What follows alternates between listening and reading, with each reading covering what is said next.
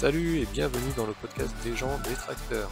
Nous irons à la rencontre des personnes pour le machinisme agricole d'aujourd'hui qu'on ne voit jamais.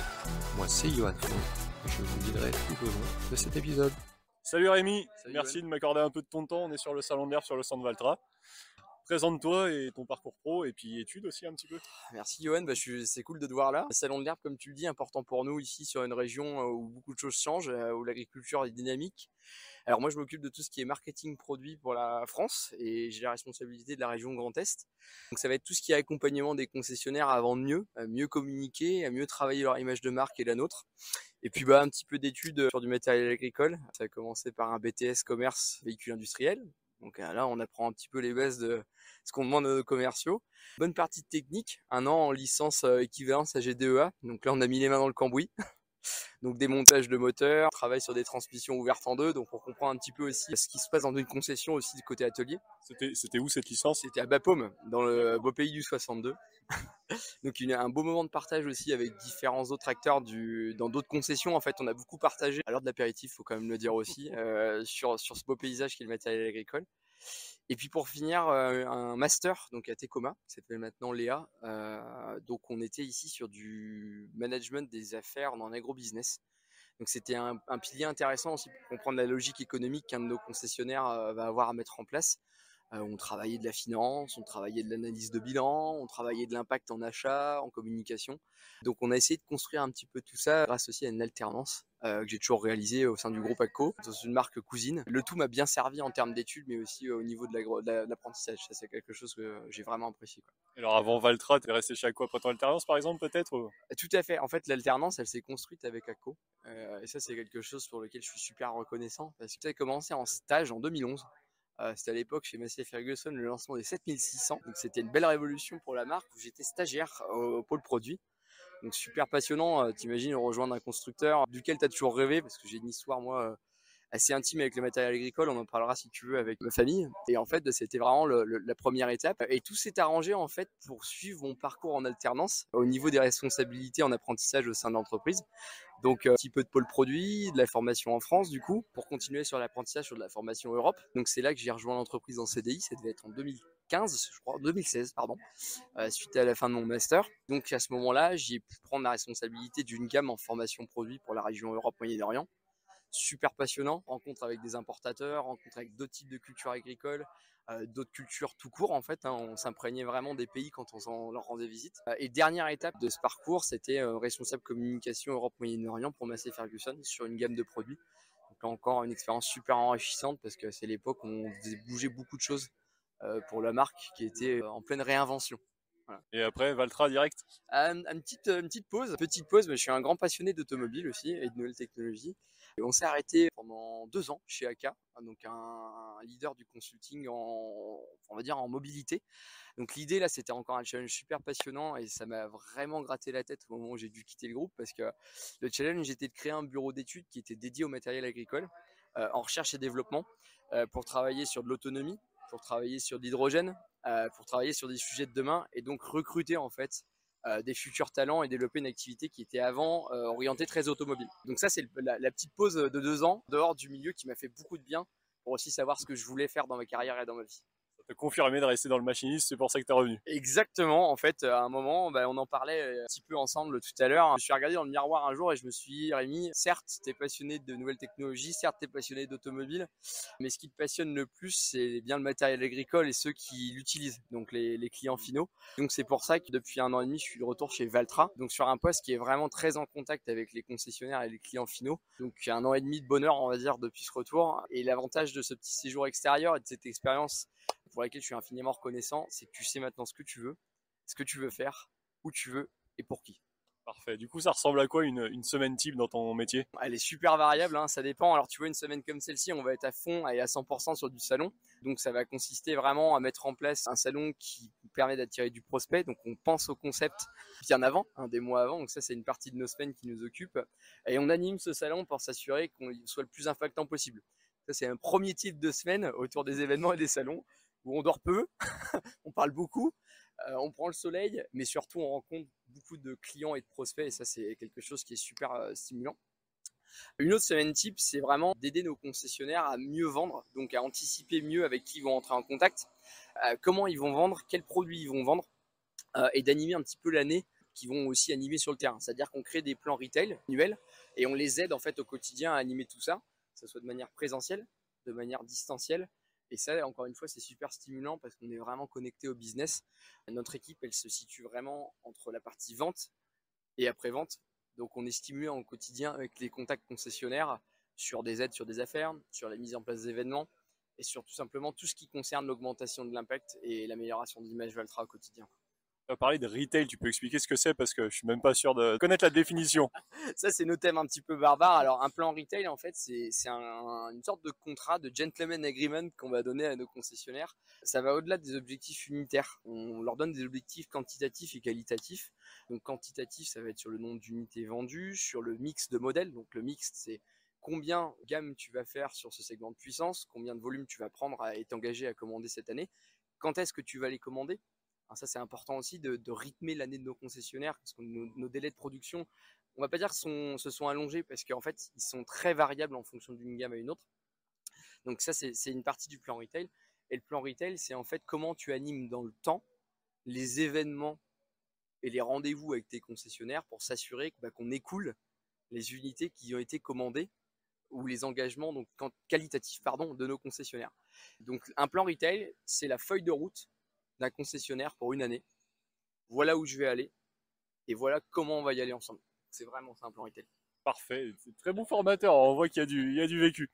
Un truc qui te motive vraiment pour faire le métier actuellement bah, En fait, si tu veux, on parle beaucoup de clients. Tout le monde dit toujours on aime et on met le client en premier. Bah, je vais pas être très original, mais c'est quelque chose de sincère et que je pense au plus profond de moi-même. Euh, je me lève tous les matins pour nos clients, que ce soit nos clients finaux, mais aussi nos concessionnaires. On vend des machines, on vend des services, on vend aussi de plus en plus de technologies embarquées, débarquées. Mais ce qui met une réelle âme à tout ça, c'est l'humain.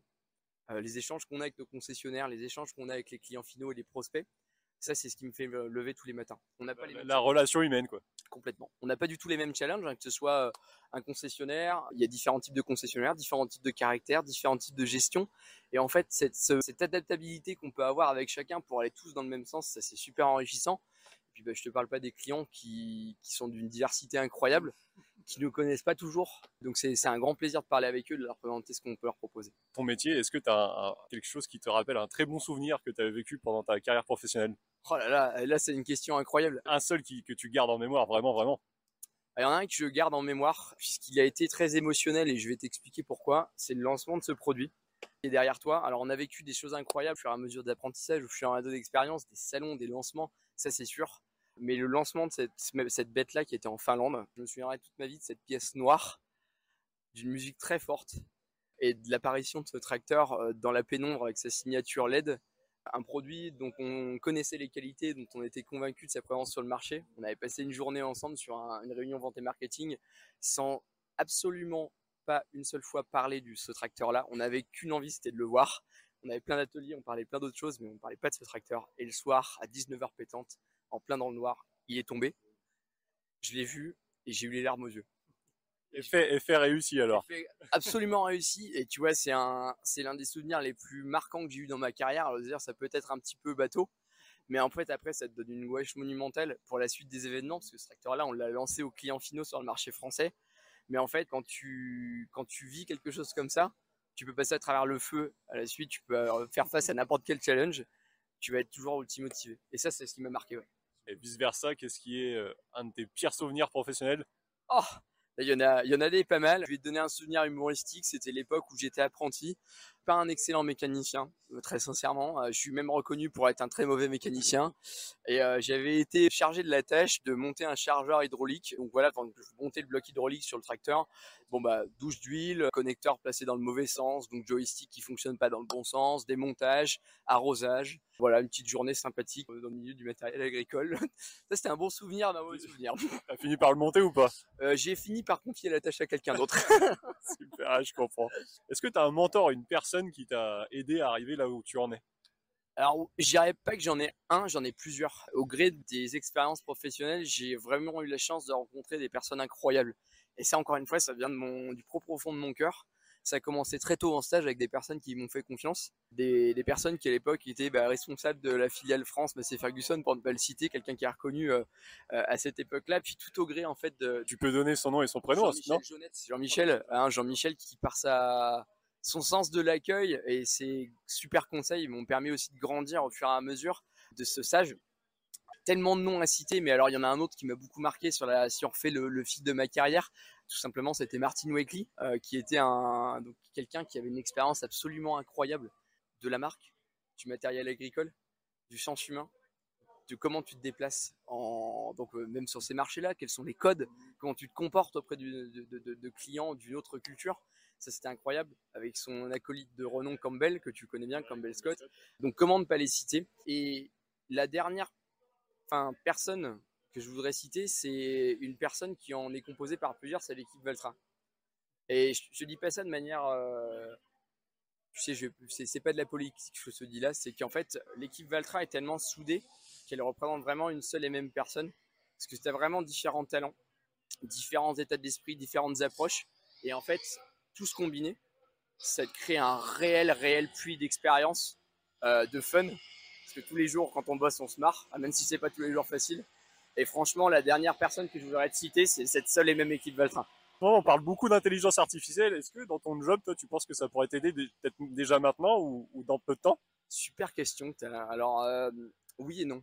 Euh, dans la mesure où pour moi, euh, nous avons encore la chance dans notre milieu et quand tu compares à, d'autres cycles de vente, je pense à des constructeurs de type Tesla qui déshumanisent au fur et à mesure du, cycle la, vente du produit en fait. Hein tu n'as quasiment plus de contact à la livraison de ton véhicule, c'est la voiture qui t'explique comment euh, tu vas t'en servir. Enfin, je trouve ça fantastique, mais en fait, chez nous, on a encore un réel besoin de connectivité avec le client. On a un réel besoin de service et de suivi de nos machines. Donc, je ne pense pas que l'IA va venir un jour remplacer notre relation avec nos clients finaux. Peut-être qu'elle va l'améliorer, ça j'en suis certain. Elle va nous permettre d'être plus impactant, d'être meilleur dans la façon dont on fait les choses. Tu as remarqué que je suis assez flou parce que je ne sais pas encore comment on peut exploiter cette, chose incroyable. Parce qu'en fait, ce que je trouve, c'est qu'elle est sortie de terre à une vitesse tellement incroyable. Tu prends il y a six mois, euh, c'était ouais, euh, l'IA, un jour ça va tout changer, vous allez voir, euh, on va être contrôlé par des machines, blablabla. Bla, bla, bla, bla, Et en fait, en quelques mois, c'est devenu disponible sur n'importe quelle plateforme. Donc ça, c'est une chose. Et là où l'IA, euh, si je te reprends là-dessus, pourra nous aider, je pense, c'est à mieux comprendre comment on peut être plus impactant dans la façon dont on va engager avec nos clients. Qu'est-ce qu'ils ont envie d'entendre, comment leur parler, comment communiquer sur la marque, comment mieux les cibler et comment mieux répondre à leurs besoins. Je pense qu'un jour, l'IA pourra nous aider à ça. Et pour répondre à tes questions, aujourd'hui, comment on sert de l'IA ben, On se marre bien. Hein. Parfois, euh, quand on, vient analyser, euh, imaginons dans des territoires de communication, qu'est-ce que dirait l'IA c'est pas parfaitement ce qu'on a envie de dire, et par contre, on se dit bon Dieu que c'est puissant. T'as déjà essayé alors ah, du coup déjà essayé, ouais, exactement. c'est impressionnant.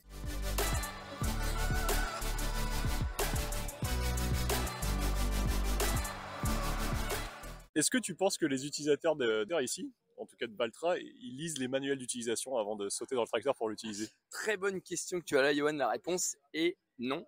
Alors, la réponse est non, virgule, mais pour ce faire, du coup, on est venu créer ce qu'on appelle des Quick Start Guides qu'on intègre dans toutes les cabines de nos tracteurs pour t'assurer que si quelqu'un ne lit pas le manuel d'utilisation, il puisse quand même se servir à un maximum du potentiel du tracteur euh, via un manuel d'utilisation rapide.